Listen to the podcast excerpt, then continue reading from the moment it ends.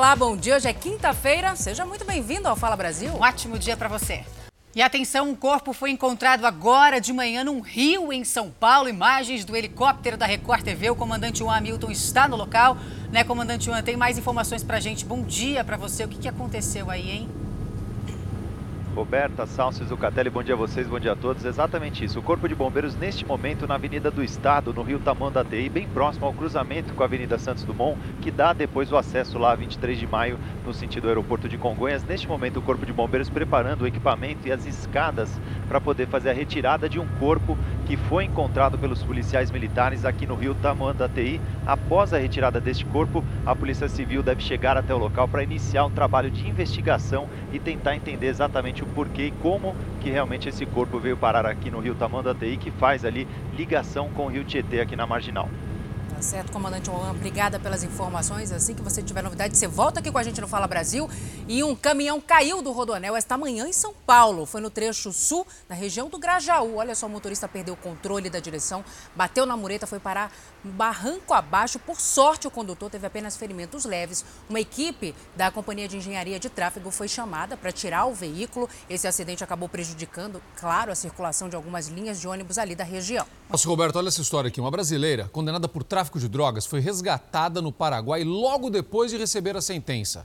Luzinei Maciel, de 39 anos, grávida, foi sentenciada a sete anos de prisão. Em seguida, foi levada para o Hospital Regional de Pedro Juan Cabaleiro para exame de corpo de delito. É padrão, acontece aqui no Brasil, acontece no Paraguai igual. De acordo com as investigações, homens armados com fuzis resgataram a brasileira de dentro do hospital. Um dos suspeitos é justamente o marido de Luzinei. Deve ser ouvido hoje pela polícia o jornalista Romano dos Anjos, nosso colega aqui da Record TV. Ele foi sequestrado essa semana em Roraima. A esposa de Romano, que chegou a ser amarrada pelos criminosos, passou novas informações que devem ser fundamentais e ajudar a polícia a identificar os sequestradores. Francisco relembra o susto que tomou quando viu o apresentador amordaçado e machucado sair por detrás das árvores na zona rural de Boa Vista. Cheguei próximo dele e gritei, Romano, ele, é eu, pô, me ajuda. Eu sou, fui sequestrado ontem. Primeiro deixa eu acionar a polícia, o SAMU, tu tá muito machucado, tu tá muito batido. Romano dos Anjos teve braços e pernas quebrados. O ser humano não pode passar por uma coisa dessa. A mulher de Romano, que estava em casa no momento da invasão e também foi agredida pelos criminosos, prestou depoimento nesta quarta-feira. Ela disse que eram pessoas que estavam vestidas com roupa preta, né, com a camisa de manga comprida, calça preta, com bota preta, com balaclava, encapuçados, sem identificação nenhuma. Apresenta-se aí um grupo profissionais. A polícia aguarda a análise das impressões digitais colhidas na casa do apresentador e também autorização judicial para periciar o celular dele e o da esposa. O depoimento de Romano dos Anjos, peça-chave para a polícia, só será feito após liberação pela equipe médica. Sequestrado na noite de segunda-feira, o jornalista Romano dos Anjos comanda o programa Mete Bronca da TV Imperial, afiliada da Record TV, onde apresenta denúncias de corrupção e desvios de dinheiro público. O depoimento do apresentador está previsto para hoje, no hospital onde ele está internado. Dependendo do estado de saúde, Romano deve acompanhar os investigadores em diligências para tentar reconstituir os passos dos criminosos.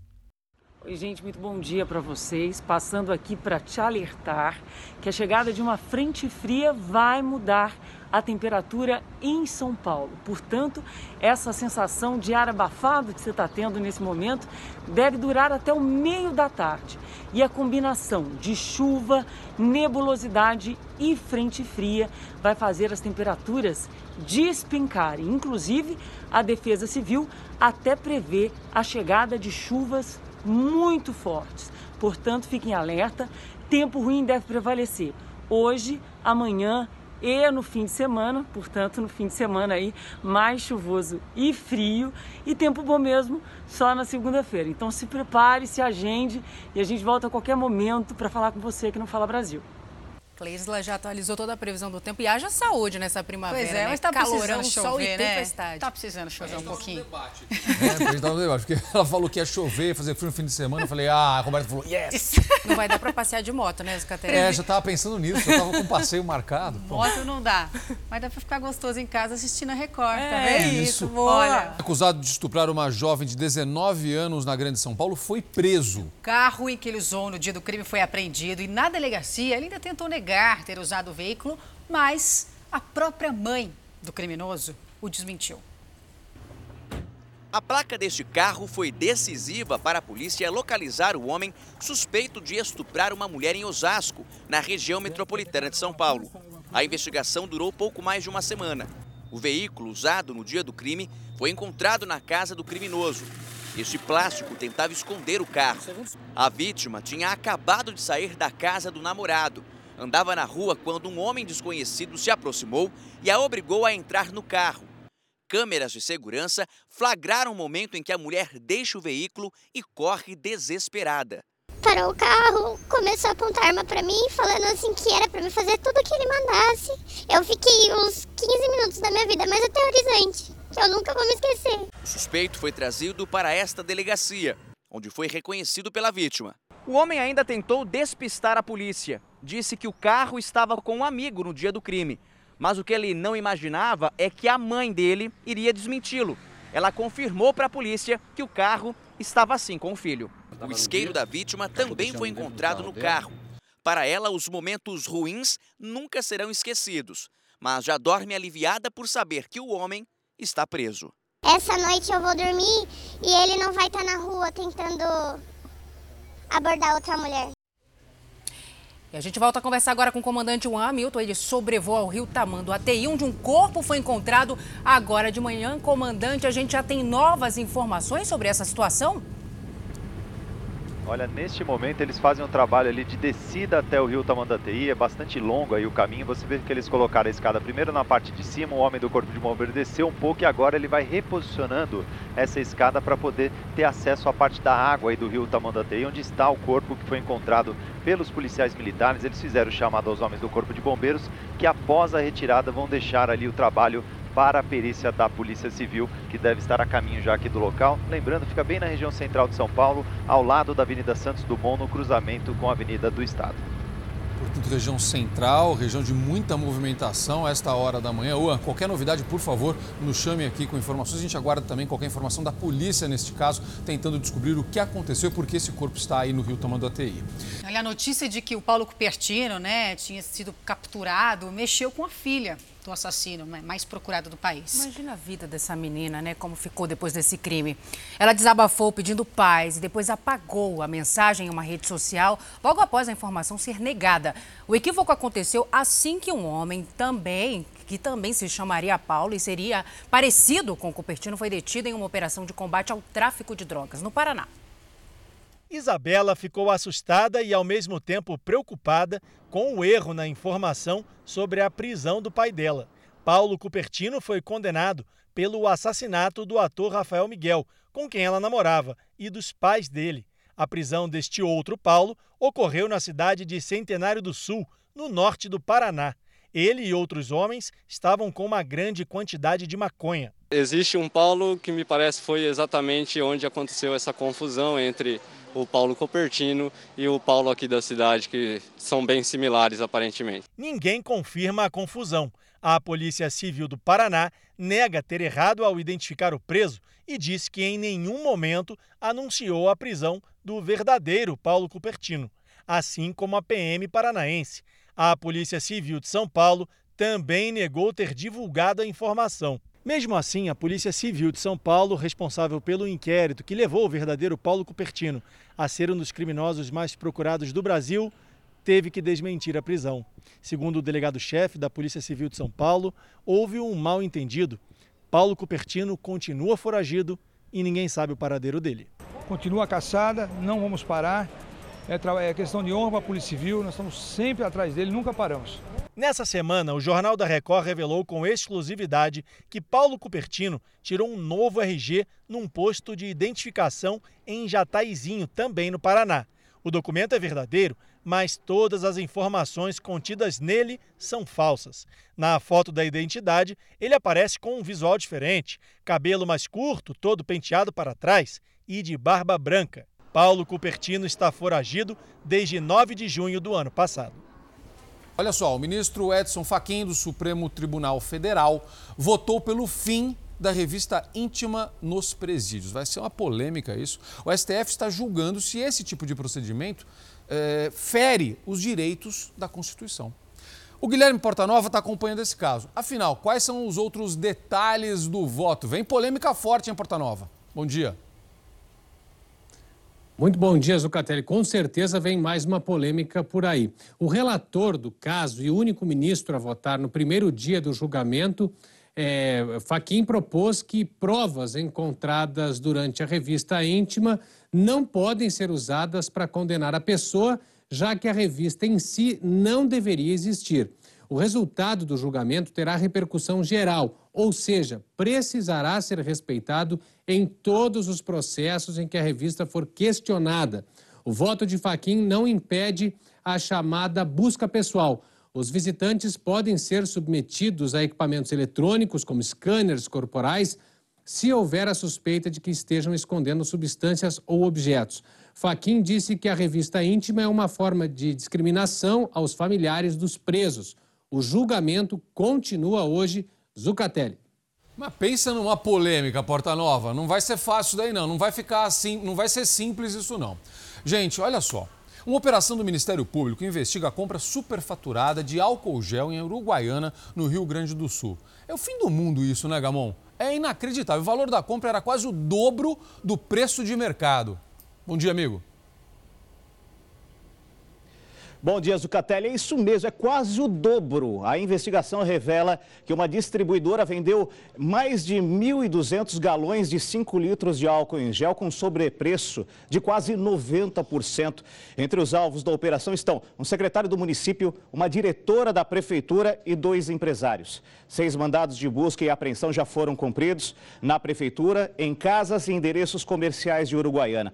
A prefeitura se diz surpresa com a operação já que está disposta a apresentar qualquer documentação. Além de que toda a compra durante a pandemia passou por um controle interno e pela Procuradoria do município. O prejuízo aos cofres públicos pode chegar a 90 mil reais.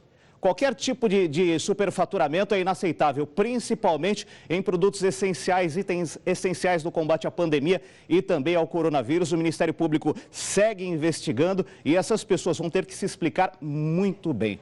Voltamos aos estúdios do Fala Brasil. Olá, muito bom dia para vocês. A Agência Nacional de Vigilância Sanitária, a Anvisa, autorizou a importação de matéria-prima para a produção da Coronavac.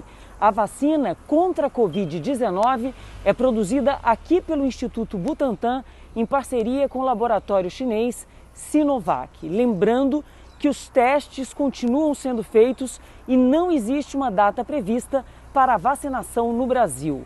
Eu volto a qualquer momento com mais informações aqui no Fala Brasil.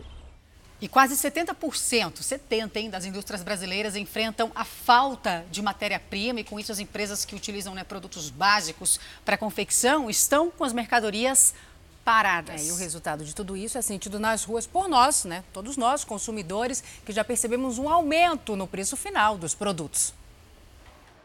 Lojas abertas e clientes para lá e para cá. Aparentemente, tudo voltou ao normal no comércio de roupas do Brás, um dos mais movimentados do país. Mas, se a preocupação com a crise econômica vai ficando para trás, agora existe outro problema, tirando o sono dos comerciantes: a falta de insumos para a produção. Esta fábrica de jeans já poderia estar trabalhando a todo vapor, com os funcionários de volta, mas a produção continua em banho-maria é que os fornecedores estão atrasando as entregas. Essas saias aqui são exemplo da falta de matéria-prima na fábrica. Elas estão paradas há uma semana, sem botão, sem rebite e sem etiqueta. Para quem produz roupa sem acabamento, é prejuízo na certa.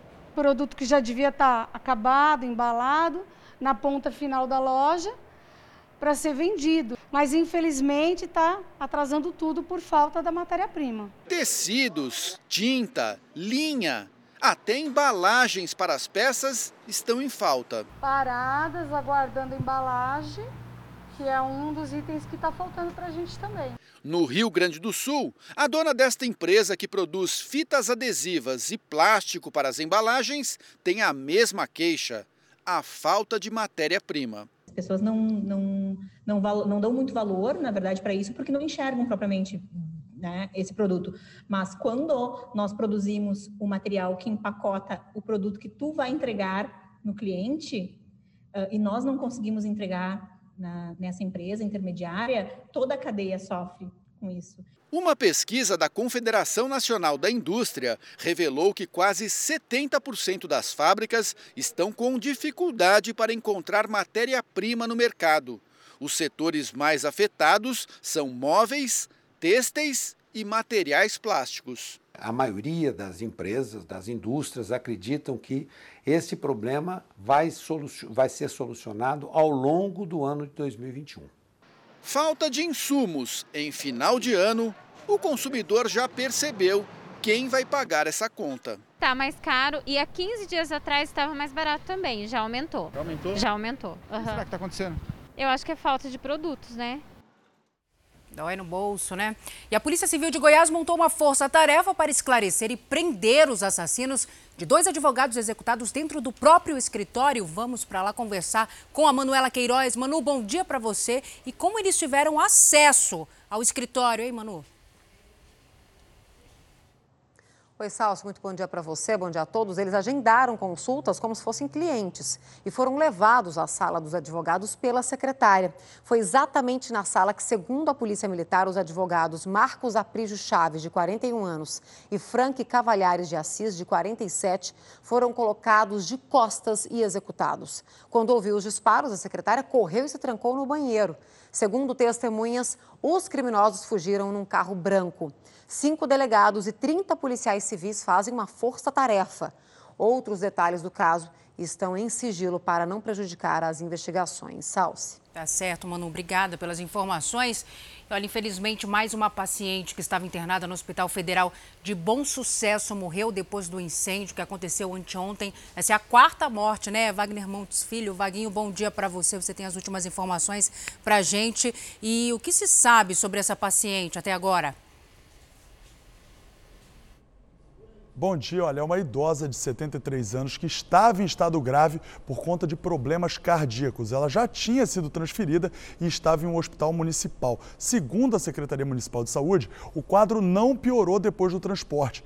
Quase 200 pacientes foram levados para outros hospitais. Os atendimentos estão suspensos. 3.500 funcionários devem entrar aí em férias coletivas. O Ministério da Saúde abriu uma sindicância para apurar as causas do incêndio e informou que o hospital vai passar por uma modernização. O hospital não tem o certificado de aprovação dos bombeiros e os laudos da Defensoria Pública da União apontavam um alto risco de explosão. Voltamos aos estúdios. Bom dia. O presidente Jair Bolsonaro revogou em poucas horas o decreto que havia publicado autorizando o Ministério da Economia a incluir as unidades básicas de saúde no programa de privatizações do governo.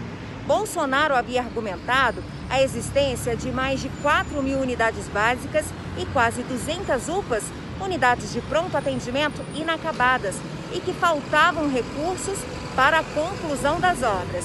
Depois de críticas de setores ligados à saúde e também da oposição, o presidente revogou o decreto, que, segundo ele, pode ser revisado e reeditado. A qualquer momento eu volto com mais informações aqui de Brasília para o Fala Brasil.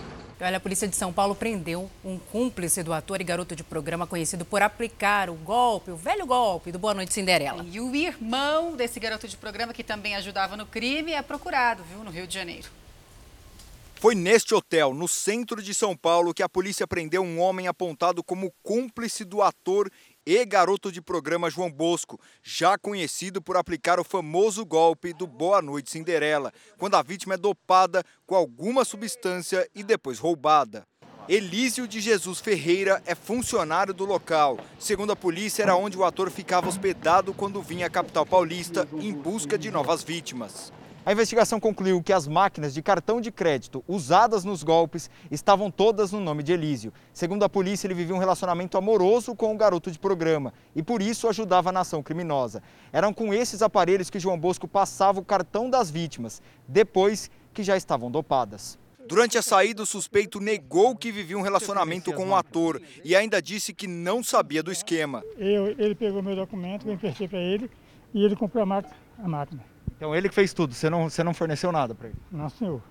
João Bosco foi preso na semana passada, depois de uma longa investigação da Polícia Civil. Ele já estava sendo procurado desde maio, quando a primeira vítima o denunciou. A polícia acredita que mais pessoas ainda têm envolvimento no crime. No começo da semana, a polícia do Rio de Janeiro divulgou um cartaz com a foto de Gemilson Portela dos Santos, de 32 anos, que é irmão do garoto de programa. Ele é apontado como cúmplice nos golpes e considerado foragido da justiça. Quatro pessoas já registraram boletim de ocorrência contra o ator. O presidente Jair Bolsonaro deixou Brasília hoje de manhã com destino ao Maranhão. O presidente deve chegar a São Luís por volta das 10 horas. Ele deixou Brasília no começo da manhã no avião presidencial. Bolsonaro vai inaugurar o trecho de uma rodovia que passou por obras e visitar o município de Imperatriz. O centro da cidade foi restaurado recentemente e a região ganhou um novo centro comercial.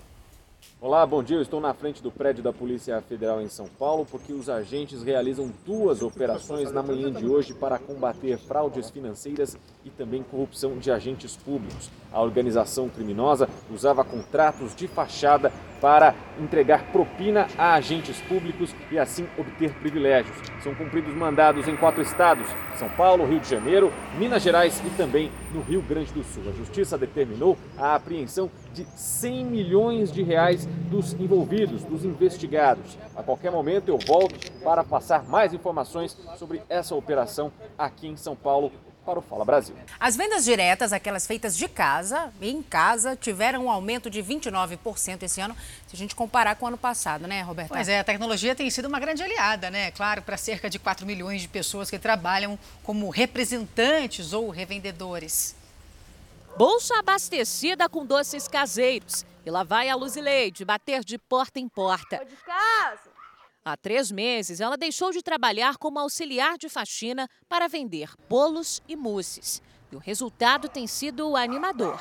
Eu estou fazendo os meus próprios horários, eu trabalho três, cinco horas de relógio e está rendendo bastante, graças a Deus. Hoje, mais de 4 milhões de brasileiros trabalham como revendedores ou representantes. O país lidera o ranking nesse segmento na América Latina e tem o sexto maior mercado de vendas diretas do mundo.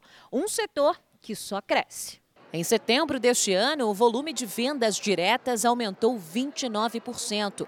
O número de novos revendedores também subiu, em comparação ao mesmo período do ano passado. Se você olha isoladamente esse dado, ele é um dado muito positivo, ele pode indicar uma tendência e acho que lá na frente isso pode ser sim positivo. Uma nova forma de consumir, as pessoas têm acesso a mais produtos, mais rápido. Sem vínculo com empresas e com liberdade de atuação, o setor atrai os mais jovens. Eles representam 48% dos empreendedores independentes. Não tem chefe, é, você faz o seu horário, você tem a meritocracia, quer dizer, você ganha de acordo com o tempo que você se dedica, o seu tempo e o seu esforço. A tecnologia se mostra uma grande aliada. Mais de 50% das vendas realizadas são pela internet. É justamente pelas redes sociais que a Caroline consegue atrair clientes. o que mais sai é a divulgação na internet. E é o que tem me ajudado. Depois de ter sido demitida logo no início da pandemia, ela resolveu ser representante de uma empresa de cosméticos. E o que era um plano temporário virou um sonho profissional. Ela já até tem uma loja virtual para vender os produtos. Eu amo trabalhar com pessoas, tenho excelência comprovada no atendimento ao cliente usar a rede social, usar é, instrumentos de, de, de marketing, de divulgação, que hoje são muito baratos de se contratar. Então é aproveitar isso. Isso é muito legal, tem muita oportunidade aí, muito bacana. Olha, a próxima, Roberto, se é aquela que a gente começa a ler, a gente já arruma eu já postura. Me arrumei, eu, eu para ler, eu tenho que fazer isso aqui, olha, uma postura de dar inveja que está chamando a atenção na Fazenda. Ele veio desfilando, É, né? porque tem que andar assim.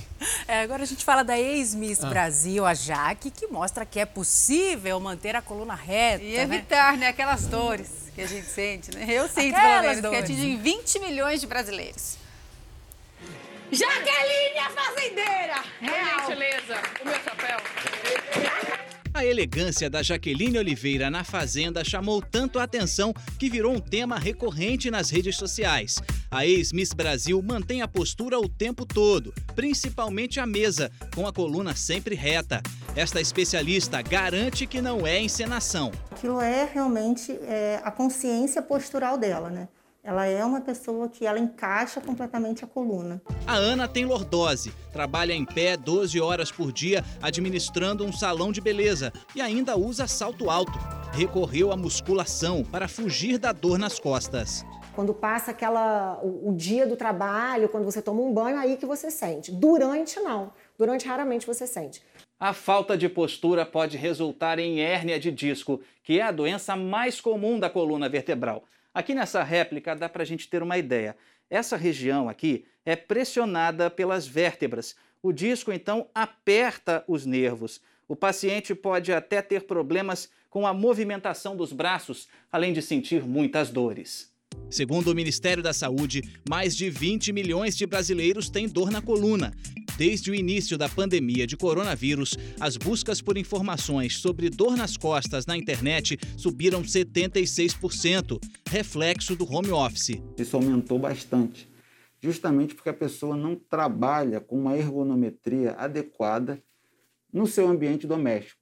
Mas com cuidado, dá para manter a elegância igual a Jaqueline, sem comprometer a saúde. Bom, em primeiro lugar, a gente não se joga. A gente vai realmente sentar. Com consciência, tranquilidade, coluna ereta, peitos abertos. E se você quiser dar uma encostadinha, você também pode. Mas sempre com a coluna esticada. Assim. Isso, muito bem. Olá, bom dia. Um candidato a vereador foi preso hoje de manhã em uma operação da Polícia Civil aqui do Rio de Janeiro. Elisamar Miranda é suspeito de chefiar uma quadrilha que controla o tráfico de drogas em Belfor Roxo, na Baixada Fluminense.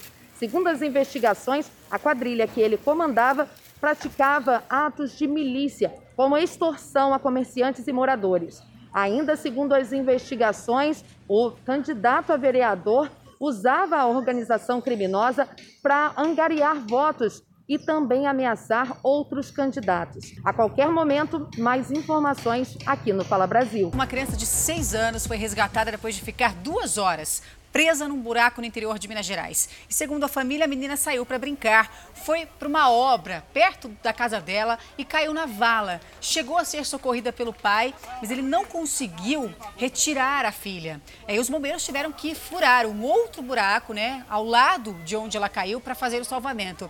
A criança está bem, está em casa agora. Isso aconteceu em Uberlândia, mas imagina o pânico desses pais. Impressionante. Bom dia! Um cadeirante foi arremessado de um viaduto de Bauru, interior de São Paulo, depois de um assalto. A vítima foi surpreendida por um criminoso que exigia dinheiro. Como o homem não tinha, ele foi jogado deste viaduto, uma altura de mais ou menos 10 metros. Ele chegou a ser socorrido com vida, mas não resistiu e morreu. Depois de buscas, o criminoso foi encontrado pela Polícia Militar e foi levado à delegacia. Voltamos a qualquer momento com mais informações. Que história absurda, né? Agora preste atenção, esse caso aqui é importante para todos nós. As notícias vindas da Europa sobre Covid-19, as eleições presidenciais nos Estados Unidos abalaram o mercado financeiro internacional. É isso mesmo, Zucatelli. O preço do dólar disparou e isso vai impactar diretamente o bolso da população brasileira. Quem está acostumado a comprar pãozinho todos os dias tem que ficar preparado. Com a alta do dólar, que fechou a R$ 5,76 nessa quarta-feira, a tendência é que o preço do produto aumente. Todo dia, né? Pãozinho de cada dia, acho que é meio que sagrado. E realmente, a farinha aumentando acaba aumentando tudo, né? Esse especialista explica o motivo. O pãozinho tem o seu preço referenciado em dólar por conta do trigo, que é a matéria-prima principal. Então, tudo aquilo que impacta no custo do trigo impacta no custo do pão. E na hora de abastecer o carro, o consumidor já teme uma possível alta. Normalmente na semana eu chego até uns 500 km por dia, em questão que eu vou para Curitiba, e às vezes, quando é em São Paulo, é uns 180, 200 km por dia. Então vai interferir muito para Muito demais. O combustível, é, ele está todo denominado em barris por dólar, né? E no caso do valor das passagens aéreas, o impacto é imediato. O impacto, porque tudo quando você fala de uma viagem é dolarizado. Mesmo no, na viagem nacional, o, o, a querosene que a companhia aérea paga é em dólar. Esse é o maior patamar atingido pelo dólar desde maio, quando a moeda norte-americana beirou R$ 5,80. Explicações para essa alta não faltam. Uma delas é a eleição presidencial nos Estados Unidos. Outro fator é a segunda onda de Covid-19 nos países da Europa. Você está vendo que nós estamos num momento de eleições, consequentemente, ocorre muita informação, algumas verdadeiras, outras não, que acabam impactando no humor do mercado financeiro. A dica em momentos como esse é reorganizar o orçamento familiar o que para muitos consumidores que já estão reduzindo custos fica difícil. O consumo já é reduzido e aí vai ser o quê? Um regime radical, só se for essa forma. Um motorista de aplicativo sofreu uma tentativa de assalto em Belo Horizonte, mas tem um detalhe, né, Roberta? É, esse homem foi rendido, disse que teve um líquido misterioso né, injetado no corpo pelos ladrões. O motorista de aplicativo conta que a agressão foi durante uma tentativa de assalto. Um dos ladrões injetou uma substância no corpo dele com uma seringa que foi deixada no local do crime. A todo momento, o criminoso teria dito que se tratava do vírus HIV. Quando ele injetou, eu notei que esse líquido entrou no meu, no meu pescoço, né? Eu senti né, a queimação do, do, do, do material adentrar na minha, no meu corpo, porque queimou muito. Só e como que era esse material? Ele era meio, ver... ele era meio amarelado, quase que vermelho. É como se fosse, como eu posso dizer, é um sangue misturado com água. A vítima contou que havia acabado de deixar um passageiro na região central de Belo Horizonte quando foi abordada por dois homens que estavam em uma moto. Armados, eles teriam dado várias coronhadas no motorista. Um deles segurava uma faca e uma seringa supostamente contaminada. Eu entrei em desespero, comecei a chorar, falei pelo amor de Deus que eles podiam levar tudo, levar carro, podia levar dinheiro. Quando eu chutei, ele desequilibrou no carro, ele teve que soltar os materiais. E ele pegou o dinheiro, ele acho que ele nem lembrou da seringa, saiu correndo. Ele, a moto já estava numa posição de fuga. O homem foi encaminhado ao hospital onde recebeu atendimento médico. Ele terá que tomar o coquetel de medicamentos por 28 dias. A seringa foi apreendida pela PM e será enviada para análise. A compra de itens de luxo cresceu e muito durante a pandemia e muitas empresas estão oferecendo peças usadas e mais acessíveis, inclusive aos jovens. Você confere agora em uma reportagem da correspondente Silvia Kikuchi. Sun Shak se prepara para um encontro com os mais de 6 milhões e meio de seguidores dela. Em frente às câmeras e muito equipamento de luz e de som, ela fala sobre produtos de luxo de segunda mão. As peças fazem sucesso entre aqueles que querem o status que as grifes oferecem mas por um preço acessível, é claro. Eu poderia comprar três ou quatro bolsas pelo preço de uma, então por que não compraria? E de qualquer forma, quem saberá que é uma bolsa de segunda mão? Ela explica.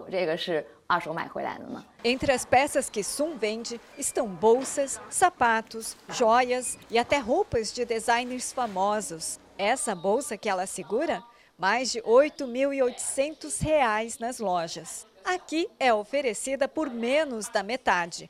4 mil pelas cores e couro de luxo. A China movimenta o equivalente a 107 bilhões de reais em artigos de segunda mão de luxo por ano. O valor não chega nem perto do montante gerado no Japão ou Estados Unidos, mas dá mostras de que vai crescer muito mais daqui para frente. Os consumidores chineses tradicionalmente evitam comprar peças de segunda mão, principalmente pelo medo de serem falsificadas. Mas esse cenário vem mudando, principalmente entre os jovens, com a popularização das plataformas online, das lives e da preocupação ambiental. Atenção para isso daqui. Três homens vivem momentos de desespero. De desespero. Isso acontece aqui em São Paulo. Eu vou explicar a história para vocês. Roberta Salso, eles foram presos por um assalto e eles dizem que não cometeram este crime. Pois é, os acusados afirmam que foram detidos no lugar de um primo deles. A história está meio confusa tá ainda, confusa, né? mas tem uma coincidência na cena desse crime que transformou um pesadelo aí para todas essas famílias, essas famílias que tentam provar a inocência dessas pessoas. A aflição de Vilzoleda, Delaine e Fernanda já dura um ano e nove meses. Quero justiça. É só isso que eu quero, é justiça. Porque pode vir aqui, ó, perguntar para quem for, que todo mundo sabe da injustiça que a minha família tá passando. Fernando Souza, Ricardo Marques de Brito e Renato Silva de Souza estão presos desde fevereiro do ano passado, indiciados por um crime que um parente cometeu. Quem tem que pagar é quem fez. E o Renê, ele tem que pagar pelo que ele fez. Renê Silva de Souza, de 23 anos, morava neste endereço na zona leste de São Paulo com a avó, Vilzoleda, e o tio Fernando. No local há mais duas casas, uma onde Renato, irmão de Renê, mora com a esposa, Delaine, e outra onde vivem a tia dele, Fernanda, e o marido, Ricardo. Ninguém desconfiava que Renê estava no mundo do crime. Ele saía todo dia, o Renê, ele saía vestido de jaleco azul, falando que estava fazendo bico numa metalúrgica. No dia 6 de fevereiro do ano passado, Renê participou do roubo de uma van carregada com adesivos. A Polícia Civil, que monitorava um carro usado no assalto, encontrou a carga e o veículo neste posto. Um dos integrantes da quadrilha entregou o comparsa e disse que ele mantinha duas vítimas reféns em outro carro na frente de casa. Eu tô chorando aqui, cara, de emoção de ver vocês aqui pra buscar casado. Sou casado, eu tenho filho de 14 anos. Então vai voltar pra casa, São Paulo, se Deus quiser. Logo depois, os policiais entraram na casa, prenderam Ricardo, Renato e Fernando e apreenderam o rastreador do veículo. René tinha escondido o aparelho dentro de uma caixa de ferramentas na garagem da casa e a família não desconfiava de nada. Nós estávamos tudo na garagem, só que tinha muito saco de roupa. Só que quando ele colocou aquela caixa lá, e, e depois eu, eu, dei uma olhada assim, eu pensei até que era caixa de ferramenta. Eu só fui descobrir o que, que era, foi quando as polícias chegou aqui. Além do rastreador encontrado dentro da casa, três vítimas reconheceram Ricardo, Fernando e Renato e os apontaram como integrantes da quadrilha. Durante o tempo em que ficaram dentro do baú do veículo estacionado aqui, elas viram os três entrarem e saírem da casa de onde Renê buscava água. E é isso o que mais pesa contra o trio acusado do crime. Uma coincidência se transformou num pesadelo para a família que alega inocência. Delaine diz que o marido, Renato, e o tio dele, Fernando, não saíram para trabalhar naquele dia porque chovia. Um é ajudante de pedreiro e o outro tem uma banca que vende água de coco. Já Ricardo, que é operador de empilhadeira, estava de férias. Nós tínhamos saído para a feira por volta de meio-dia, voltamos, estava aguardando as coisas e foi quando a polícia chegou em minha residência. O advogado da família alega que a Polícia Civil cometeu uma ilegalidade ao entrar na casa sem mandado de prisão e diz ainda que o reconhecimento por parte das vítimas desrespeitou o que diz a lei. Na verdade, esse reconhecimento deveria colocar o quê? Outras pessoas supostamente parecidas ao lado e a vítima, então colocar a vítima, né, para reconhecer. Ah, é ou não é, mas não foi feito isso. A defesa já entrou com vários pedidos de habeas corpus para tentar soltar o trio, até mesmo no STF em Brasília. René, preso há um ano, é réu confesso e afirmou na justiça que os parentes presos são inocentes. Em abril do ano passado, o promotor que cuidava do caso pediu a soltura dos três acusados, mas a juíza responsável não acatou. Oito meses depois, em dezembro, outro promotor teve um entendimento diferente e pediu a manutenção da prisão. O processo está perto do fim. Faltam só as alegações finais para o julgamento, o que aumenta o desespero da família com uma possível condenação. Nós às vezes falamos, meu Deus, quando, quando vai parar, quando vai acabar? Dói, machuca. Tenho a certeza que a verdade vai vir à tona, que nós vamos provar a inocência da minha família. É claro que a gente vai acompanhar esse caso. Tentamos uma entrevista com a juíza Maria de Fátima Guimarães, responsável pelo caso, mas fomos informados que os magistrados não podem se manifestar sobre processos em andamento. Fala Brasil fica por aqui. Um excelente dia para você. Um ótimo dia, véspera de sexta, né? É Até isso. amanhã. Obrigada pela sua companhia.